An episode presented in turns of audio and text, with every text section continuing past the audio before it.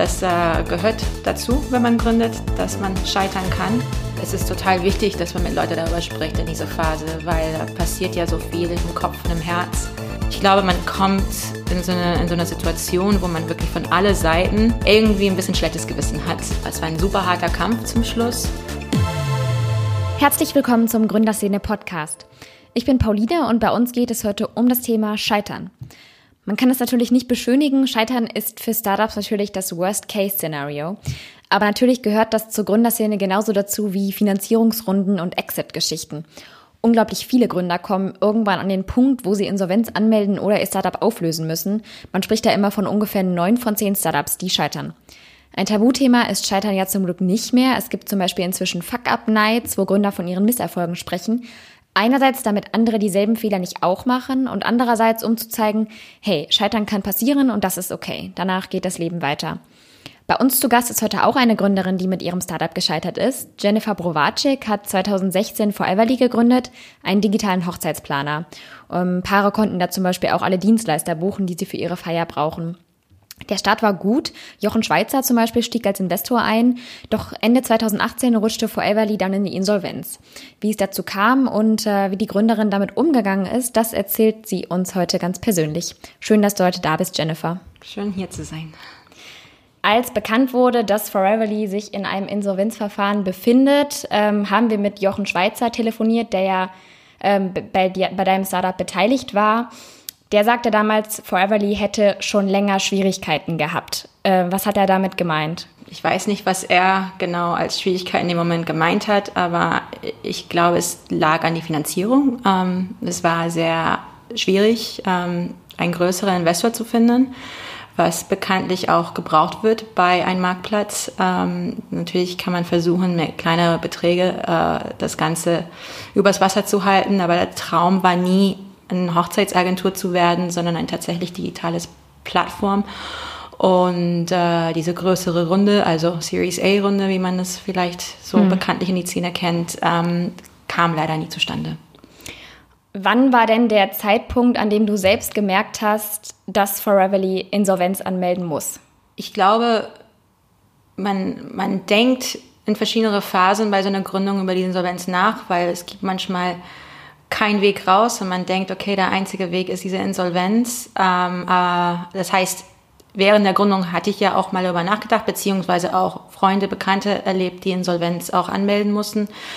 Ähm, man, es ist natürlich ein Thema, worüber man sich Gedanken machen muss als Gründer immer. Aber bei mir war das tatsächlich, glaube ich, so sechs Wochen, bevor ich tatsächlich angemeldet habe, dass es mir immer klarer wurde, dass die Finanzierungsrunde nicht stattfindet. Ich hatte ja viele Momente, wo ich dachte, eine Finanzierungsrunde nicht stattfindet und es hat doch stattgefunden. Ähm, und da habe ich mich tatsächlich dann angefangen, auch äh, sehr intensiv mit dem Thema Insolvenz plötzlich ähm, zu beschäftigen, als ich gemerkt habe, okay, ich muss das jetzt mir genauer anschauen, weil es könnte tatsächlich sein, dass wir Insolvenz anmelden müssen. Was ging da in dir vor, als du wirklich diesen, ja, als sich dieser Gedanke verfestigt hat? Einerseits hat man diese Enttäuschung, dass man so hart gearbeitet hat, vier Jahre lang und ähm, am Ende denkt man, okay, das war wirklich für nichts. Das ist so eine von den ersten Sachen, was so im Kopf äh, bei einen reinkommen. Ähm, das Team, es tat mir auch wirklich leid um dieses tolles Team, die ich da zusammengebaut habe, die einfach auch viel gemacht haben, um diese Firma am Leben zu halten. Ähm, man will gucken, dass man denen einen guten Arbeitsplatz in Folge findet. Klar, auch an Investoren denkt man auch nach man hat da denen was versprochen, was man nicht liefert am Ende. Und ähm, ich glaube, man kommt in so, eine, in so eine Situation, wo man wirklich von alle Seiten irgendwie ein bisschen schlechtes Gewissen hat, weil mhm. man das nicht so hingekriegt hat, wie man das versprochen hatte. Kannst du vielleicht mal von dem Moment erzählen, wo du das erste Mal mit jemandem darüber gesprochen hast, ja, ich werde Insolvenz anmelden oder mein Startup wird Insolvenz anmelden? Ich finde, ich glaube, es ist so schwarz-weiß ist es nicht, ähm, weil, wie ich schon erwähnt habe, ist es ein Thema als Gründer, die man, mit dem man einfach auch ähm, sich bekannt machen muss. Das äh, gehört dazu, wenn man gründet, dass man scheitern kann. Ähm, ich glaube, als es wirklich klar war, dass die letzte Finanzierungsrunde, worauf ich gehofft hatte, doch nicht stattfinden sollte, hatte ich natürlich auch kurzfristig andere Lösungen versucht zu finden, die auch nicht funktioniert haben. Was war das? Ähm, alles Mögliche von potenziellen Merger zur ähm, Versuchen mit ja mit anderen Firmen, die so ähnlich waren, zusammenzukommen. Ähm, Sale, damit irgendwo, wo es mehr Geld gibt, mehr reinfließt. Also es waren verschiedene Modelle, was wir uns überlegt haben in dieser mhm. Schlussphase, wo ich die Finanzierungsrunde nicht mehr zusammengekriegt habe. Ähm, aber ja, und das erste Mal, dass ich mit, wirklich mit jemandem darüber gesprochen habe, ähm, glaube ich, war mit anderen Gründern, die Insolvenz angemeldet haben, auch nicht so lange Zeit, bevor ich das machen musste, um den nochmal zu fragen, mit welche ähm, Anwalt, die gearbeitet haben, ja. mit bei wem macht man das beim Bezirksamt, wie sieht dieses Formular aus, hm. ähm, was sind die genauen Schritte, was man als nächstes machen muss und vor allem ganz wichtig, was sind die ähm, Fristen, was man hat. Ja. Also damit ist in Deutschland einfach auch nicht zu spaßen, weil wenn du zahlungsunfähig bist, dann musst du Insolvenz anmelden. Ähm, es gibt manche Leute, die, die drücken deinen Augen zu über diese genauen Fristen, aber ähm, ich wollte mich auf gar keinen Fall in einer Situation befinden, plötzlich, wo ich mich auch noch strafbar mache und das war ganz wichtig für mich, da mich genau zu informieren. Kannst du vielleicht noch mal ein bisschen näher darauf eingehen, wieso damals diese Finanzierungsrunde nicht zustande kam? Ich glaube, was wir haben prinzipiell ein Problem hier in Deutschland, was die ähm, Finanzierungsrunde von Firmen angeht, die noch kein Businessmodell nachweisen konnten, beziehungsweise wo die Monetization-Wege nicht 100% klar sind. Und das war ein, ein großes Learning für mich natürlich auch äh, bei der Gründung von Foreverly. Ähm, ich hab, wir haben unser Businessmodell, glaube ich, drei oder viermal ändern müssen, weil natürlich ähm, es ist ein Lernprozess und es ist nicht klar von Tag eins, wie diese Firma sich entwickeln wird. Und dadurch äh, gab es Schwierigkeiten, einfach ein Series A oder ein VC zu finden, der sich daran getraut hat, der größere Vision zu sehen und diese Risiko einzugehen. Ich glaube, wir sehen viel mehr äh, risikobereite Investoren im Ausland, hm. in den USA, sogar in England. Und hier in Deutschland ähm, wird noch sehr viel auf der Businessplan und auf bestimmte Metriken geachtet was einerseits natürlich total gut ist, aber andererseits es hindert auch ganz viele Firmen von nach vorne kommen, weil ein bisschen mehr Risikofreudigkeit täte, glaube ich, unsere Gründerszene in Deutschland ganz gut. Jetzt zum Thema Investoren. Kann, du hattest ja Gesellschafter, wie ich schon anfangs sagte, unter anderem Jochen Schweizer. Da wird ja auch irgendwann der Moment gekommen sein, wo du mit denen gesprochen hast, mhm. darüber, dass, dass du jetzt Insolvenz anmelden wirst. Ähm, wie war dieses Gespräch? Ich muss sagen, ich hatte immer ein ziemlich enges Verhältnis mit meinen Investoren, meine Gesellschafter. Das war keine Überraschung in dem Moment, wo ich das machen musste, sondern ähm, das, darüber waren natürlich alle wohl sehr gut informiert in dieser Prozessphase, wo diese letzte Finanzierungsrunde nicht geklappt hat. Und ja, es gibt Formalitäten, man muss es dann auch schriftlich machen. Natürlich habe ich es auch telefonisch gemacht, aber ähm, gehört irgendwie dazu. Und ja, ich meine, wir haben ja wirklich alles gemacht, was wir konnten. Äh, nicht nur ich, sondern muss auch dazu sagen, meine Gesellschafter und die Investoren haben auch äh, fleißig zum Schluss mit unterstützt und überlegt, wie wir da die nächste Finanzierungsrunde hinkriegen rechtzeitig. Ähm, es hat aber nicht geklappt und man muss auch lernen, wann es Zeit ist, aufzugeben. Ich glaube, ähm, das gehört auch dazu. Woher kam denn bei dir dieses Gefühl, dass du wusstest, jetzt ist der Zeitpunkt, dass du diesen Absprung, sage ich mal, geschafft hast? Man muss, ich glaube, meine Energie war einfach irgendwann mal alle. Also es, es ging nicht mehr weiter von, von, von meiner Energielevels. Es war, es war ein super harter Kampf zum Schluss. Und ich hatte eigentlich auch tatsächlich ein Gespräch mit einer von meiner Gesellschafter, der auch gesagt hat, man muss auch lernen, wann, wann es genug ist. Also wann, wann du wirklich alles versucht hast und zu sagen, okay, jetzt hat nicht geklappt. Ähm, weil man kann auch bei bestimmten Phasen von dieser Firma ewig kleinere Runden raisen, die aber nichts bringen. Und man muss sich das bewusst machen und sagen, ist das überhaupt verantwortungsvoll, jetzt nochmal hier einen Kleckerbetrag nochmal reinzuholen, in der Hoffnung, dass ich in diese drei Monate dann doch der Großinvestor finde. Und ich glaube, es ist wichtig, irgendwie das auch für sich selber zu merken und zu lernen, wann, wann reicht es. Was wahrscheinlich auch so ein Thema ist, ähm, mit dem Privatumfeld darüber zu sprechen, weil sicherlich war das ja auch ein großes Thema äh, bei dir und deinem privaten Umfeld. Die Freunde wissen davon, die Familie weiß davon. Ähm, hattest du da Hemmungen, mit denen darüber zu sprechen und wie haben die reagiert? Ich glaube, Hemmungen nicht. Ähm, es ist total wichtig, dass man mit Leuten darüber spricht in dieser Phase, weil da passiert ja so viel mit einem Kopf und einem Herz. Das heißt, ähm, also Gesprächspartnern sind unglaublich wichtig und man kann mit keiner so offen reden als mit seiner Freunde und Familie in dem Moment. Klar, es, es ist schwierig gewesen zum Teil. Es gab auch viele, die das nicht verstanden haben, weil die halt diese Startup-Szene nicht verstehen oder mhm. nicht wirklich kapieren, was da wirklich vor sich hingeht. Ähm, aber an sich hatte ich auch total viele Gespräche oder tolle Gespräche, die mich wirklich aufgebaut haben in der Zeit, wo ich gemerkt habe, dass dieses Scheitern in Einführungsstriche ähm, auch was Gutes mit sich bringen kann. Und es macht ja auch ein reifer und was ich da alles dadurch gelernt habe. Und das kann ich jetzt, sechs Monate später, viel besser sagen als vor sechs Monaten. Also vor sechs Monaten dachte ich mir, es ist ja nur schlecht. Mhm. Ähm, weil man, man merkt, dass es auch was, was Gutes mit eintut, ist nicht nur schlecht. Was waren deine Ängste, als du wirklich gedacht hast, okay, schlechter kann es gar nicht werden. Ähm, wovor hattest du Angst? Das ist eine relativ ähm, unbegründete Angst, was man dann hat in dem Moment. Aber klar, weil man befindet sich in einer Situation, in der man sich vorher nie in, also für mich war das meine erste Insolvenz und ich habe mich noch nie in so einer Situation befunden vorher.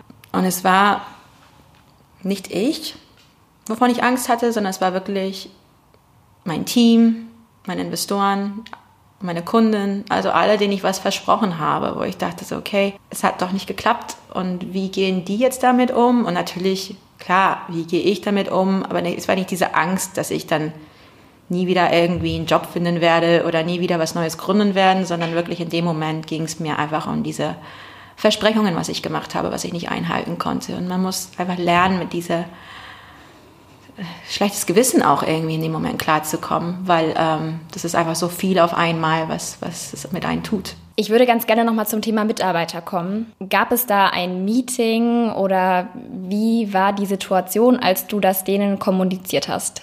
Ja, ich habe ein Meeting mit denen gemacht. Ähm, es war dann auch relativ klar, dass ähm, ich habe denen das erzählt, als ich tatsächlich den Insolvenzantrag gestellt habe.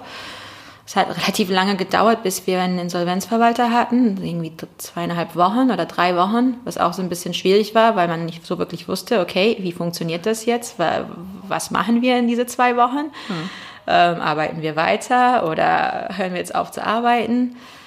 Ähm, aber das Team war echt toll. Also die haben wirklich, die saßen auch da und haben trotzdem, waren jeden Tag da und haben gearbeitet, unterstützt. Die waren total ähm, hinter mir in jeder Sekunde von dieser Reise. Die haben auch gesagt, komm, wir lassen dich nicht im Stich, Jen. Ähm, mhm.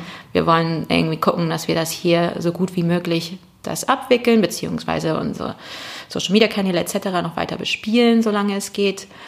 Ähm, und dann glaube ich, es wurde wirklich ernst, als die Insolvenzverwalterin dann zu uns ins Büro kam und ein Gespräch mit den Mitarbeitern geführt hat, wie mhm. die Schritte sind, natürlich auch alle irgendwie gekündigt, weil das ja halt quasi dieser Schritt dann ist und uns nochmal erklärt, wie das mit dem Insolvenzgeld ist. Und ja, und ich glaube, das war so ein Moment, wo es uns alle bewusst wurde, okay, die Reise ist jetzt wirklich vorbei erstmal. Ähm, klar, durch, durch den Kauf von so, einer, äh, von so einem Insolvenzfall geht die Reise irgendwie dann doch weiter. Ähm, aber zu diesem zeitigen Punkt war für uns klar, dass wir erstmal feiern mussten. Und wir haben tatsächlich gesagt, wir machen noch mal ein letztes Team-Party und okay. sind Freunde und Familie und Leute vorbeigekommen und wir haben einfach auch ein ganz schön kleines, nettes Feier zusammen gemacht, ähm, um das einfach auch abzuschließen für uns. Sind da Tränen auch geflossen? Ja, klar.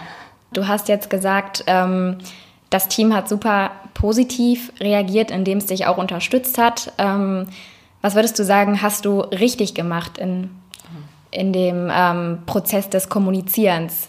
Transparent sein, ehrlich sein, klar, natürlich kann man nicht, will man ein Team nicht belasten, jede fünf Minuten mit welche Finanzierungsprobleme es gerade gab, bei welcher Runde und bei welchem Investor. Aber ich glaube, es ist wichtig, ähm, denen das Gefühl zu vermitteln, die sind auch ein Teil von das Ganze. Und soweit es geht, die auch mit involvieren, wenigstens, dass, dass die auch wissen, okay, es kann auch vorbei sein. Ich meine, es sollte auch wirklich jeder Mitarbeiter bei einem Startup auch wissen, dass es wirklich jeder Tag vorbei sein kann. Das habe ich auch immer beim Hiring-Prozess mein Team auch erzählt. Mm. Und ich glaube, dadurch hast du einfach auch viel mehr Treue in dein Team und auch Leute, die hinter dir stecken, auch in die harte Zeiten, weil die wissen, dass du dir nicht irgendwie die ganze Zeit nur was vorspielst, sondern mhm. dass da auch ähm, tatsächlich Probleme ähm, passieren und das gehört dazu. Ja. Wie ging es für das Team weiter, ähm, als diese so eine Insolvenz dauert ja drei Monate? Mhm. Haben die sich da neue Jobs gesucht? Hast du denen da auch irgendwie bei geholfen? Ja, beides. Also die haben sich teilweise umorientiert in der Zeit und neue Jobs gefunden, relativ schnell. Und ich habe die aber auch geholfen. Also ähm, bin Teil von so einem Gründernetzwerk hier in Berlin, die ganz toll ist, wo wir uns gegenseitig unterstützen, wenn sowas passiert. Und ähm, habe dann auch direkt die Lebensläufe von meiner Mitarbeiter dann ähm, weitergeleitet an einige andere Startups, wo ich wusste, dass die gerade suchen und wo es vielleicht eventuell passen würde von die Thematik. Und das war ziemlich schön, weil ich es hat relativ schnell und zügig geklappt, dass alle Jobs hatten. Dieses Thema ähm, Mitarbeiter und auch der Abschied hat dich gerade ja, sehr traurig gemacht. Mhm. Ähm, was ist dafür so der Hauptgrund? Ist das dieses, ähm, vermisst du es oder war jetzt das doch wieder das Gefühl, ähm, okay, ich habe was falsch gemacht? Nee, ich glaube, nee, es ist weniger, dass ich was falsch gemacht habe. Ich glaube, es ist einfach ähm, schade und traurig, wenn man so viel Arbeit, so viel Energie in irgendwas reingesteckt hat was am Ende nicht so geklappt hat, wie man sich das vorgestellt hat. Und ich glaube, das ist einfach irgendwas, womit man bei die Firmengründung immer vor Augen haben muss, es auch anders enden kann. Ähm, aber die hat man natürlich, man hat natürlich die Hoffnung, dass es klappt und dass es funktioniert. Und ja. ähm, ich glaube, traurig macht mich auch die tolle Menschen, mit denen ich gearbeitet habe und äh, mitarbeiten dürfte in der Zeit. Ähm, das ist natürlich, ähm, klar, es, es war schön, aber es war auch, der Schluss war nicht so, wie wir uns gewünscht haben. Ein anderes Thema ist ja auch noch dieses, das der Öffentlichkeit zu kommunizieren. Gerade in Deutschland sind ja die Reaktionen dann häufig, ähm, wir sehen das auch bei uns in den Kommentaren auf Facebook zum Beispiel von unseren Lesern, die dann häufig schreiben, äh, ja, das war ja zu erwarten oder ähm, konnte ja nicht klappen oder sonstiges. Mhm. Ähm, warst du auch mit sowas konfrontiert? Ja, zum Teil schon, aber ganz ehrlich, man darf das nicht lesen. Man ist, jeder Reise von, von jeder Gründer ist so unterschiedlich und ob die Idee oder ob die Finanzierungsrunden Sinn gemacht haben. Ich kenne diese ganze Diskussion. Ich meine, wir haben wir ja selber auch als Gründer. Ähm, man darf da nicht zu viel äh, Wert darauf legen und für mich ist irgendwie wirklich klar, dass, dass ich das gar nicht erst lese in dem Moment, wo ja. ich denke, es könnte negativ sein. Eine andere Gründerin, mit der ich mal über das Scheitern gesprochen habe, hat mal gesagt, für Frauen sei es besonders schlimm, mit dem Startup zu scheitern, weil dann andere Frauen noch mehr Angst hätten zu gründen. Wir haben ja eh schon zu wenige Gründerinnen. Mhm. Ähm, wie siehst du das? Nein, also ich verstehe mich in erster Linie irgendwie als Gründer, ob weiblich, männlich. Ich meine, da bin ich relativ aus diesem Debatte, äh, stelle ich mich gerne außen vor, weil ich glaube, ähm, wir müssen, sollten uns da nicht irgendwie in Konkurrenz dazu stellen. Aber ich glaube, ob das jetzt andere Frauen weniger Mut macht, das glaube ich nicht. Ich glaube, man kann eher sagen, hey, ich habe was daraus gelernt. Wenn irgendjemand irgendwie mal gründet und Insolvenz anmelden muss, ruft mich an, bitte. Ich hm. erkläre es euch, wie es geht. Ich gehe gerne mit, mit euch einen Kaffee trinken. Ähm, ich finde, jede Erfahrung kann uns auch bereichern ähm, und würde nicht sagen, dass das für mich irgendwie eine Rolle gespielt hat in meine Gedanken. Du hast es eben schon so ein bisschen ange angesprochen, dass du dich mit anderen Gründern ausgetauscht hast. Aber woher wusstest du, was zu tun ist bei einer Insolvenz? Und was würdest du anderen empfehlen, wie man sich da weiterhelfen kann? Am besten mit ein paar Leute telefonieren, die das schon gemacht haben. Das war der erste Schritt für mich. Ähm, es gibt mehrere Möglichkeiten, wenn die Reise bei so einer Firma zu Ende geht. Es gibt die Möglichkeit, ähm, einfach auch eine Liquidation vorzuführen, damit man, ähm, aber es hat Vorteile und Nachteile. Und ich habe mir dann genau alles angeschaut und mit verschiedenen Leuten gesprochen, die halt beide Szenarien hinter sich hatten und dann die Entscheidung getroffen, dass ich den Insolvenzweg gehen werde, weil ähm, die ist schmerzhafter, aber am Ende des Tages ist es auch schneller dann abgewickelt. Und mit so einer Liquidation ist man noch sehr lange damit am Gange. Ähm, das sind Details. Wenn irgendjemand eine Frage hat dazu, könnt ihr mich gerne fragen. Ähm, äh, und dann hatte ich aber auch den großen Glück, dass ich in meinem Freundeskreis einen Insolvenzanwalt habe, mhm. der mir auch mit dem Insolvenzantrag geholfen hat, beziehungsweise mir auch ähm, einfach dazu ein bisschen Rat geben konnte. Wenn du jetzt zurückblickst, ist da irgendwo ein Moment, wo du denkst, hier hätte ich was anders machen können oder müssen, dann würde es mein Startup noch geben? Ja, voll viele solche Momente habe ich im Kopf. ob, es die, ob es die Firma dann noch geben würde, weiß ich nicht. Ich glaube, das ist ähm, reine Spekulation.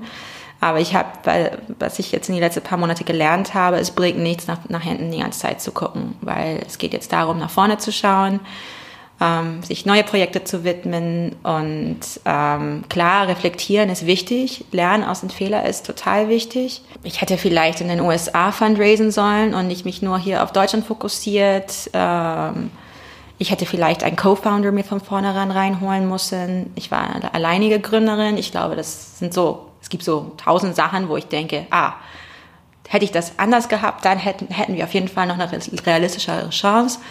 Andererseits vielleicht hätten andere Sachen nicht geklappt oder vielleicht hätte, weiß ich nicht, das ist immer so eine Sache, man weiß es ja nie und man muss mhm. einfach akzeptieren, wie es passiert ist und nach vorne schauen. Jetzt ähm, war ja anfangs unklar, wie es mit Foreverly weitergeht. Ähm, jetzt wurde bekannt, dass Forever, Foreverly jetzt ja von Ready Place übernommen wurde. Ähm, kannst du da was zu den Hintergründen sagen? Wie kam es dazu? Ja und nein. Also Ready Place und also die Gründer von Ready Place und ich, wir kennen uns eigentlich ziemlich gut, auch schon länger. Und das ist jetzt äh, keine Überraschung, ähm, finde ich, weil die ja die nächste quasi Plattform sind, hier in Berlin momentan auf jeden Fall oder in Deutschland, die das gerade sehr fokussiert und visiert vor Auge führen, das Thema Digitalisierung vom Hochzeitsmarkt und Hochzeitsbranche. Ähm, ja, und ich freue mich sehr, dass die da hoffentlich auch ein bisschen profitieren können von unserer harten Arbeit und es gibt ihnen einen Rück nach vorne. Mhm. Wie kann man sich das eigentlich vorstellen, ähm, wenn ein insolventes Startup übernommen wird? Was wird da übernommen? Es ist unterschiedlich von Firma zu Firma, je nachdem, äh, was ausgehandelt wird. Äh, muss man auch dazu sagen, mit die ganze Datenschutzreform, äh, was wir jetzt hatten, Stimmt. sind da einige Themen, was man nicht mehr übernehmen darf ähm, rein gesetzlich, äh, weil das ja Kundendaten sind. Mhm. Das heißt, keine großen Datenbank von Braupaare oder sonstiges dürfte da überall irgendwo hin, hingehen, sondern im Gegenteil, das muss dann wirklich gelöscht, gelöscht werden von meiner Seite aus im Vorfeld. Ähm, hatte aber da zum Glück sehr, eine sehr fähige Insolvenzverwalterin, die sich da sehr gut auskannte, wo wir auch nochmal alles durchgegangen sind, was, was geht, was geht nicht gesetzlich und überhaupt, um sich da richtig ranzuhalten.